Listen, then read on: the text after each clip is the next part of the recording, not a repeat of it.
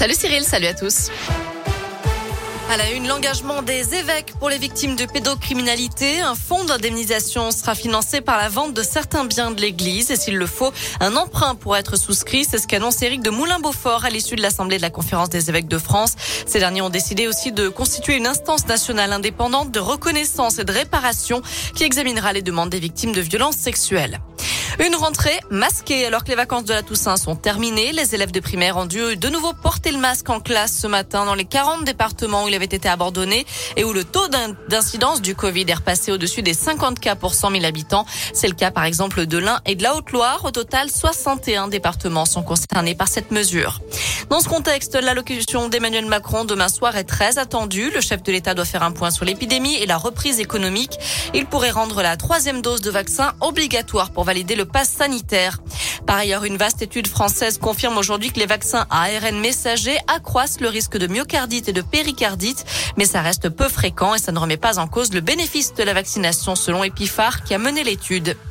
L'actu dans la région, c'est aussi ce casse à la voiture bélier à Valspré-le-Puy en Haute-Loire. Selon le progrès, un bar tabac a été attaqué la nuit dernière, mais l'alarme a fait fuir les malfaiteurs et a réveillé le gérant de l'établissement. La voiture encastrée dans le comptoir a été laissée sur place. Les mises en cause sont reparties avec trois paquets de cigarettes seulement, mais les dégâts matériels sont importants. Premier débat entre les cinq candidats à l'investiture, les Républicains pour la prochaine élection présidentielle. Xavier Bertrand, Valérie Pécresse, Michel Barnier, Éric Ciotti et Philippe Juvin se retrouvent ce soir sur LCI à 20h, à 20h45. Pour rappel, ce sont les militants qui feront leur choix lors du congrès du parti du 1er au 4 décembre.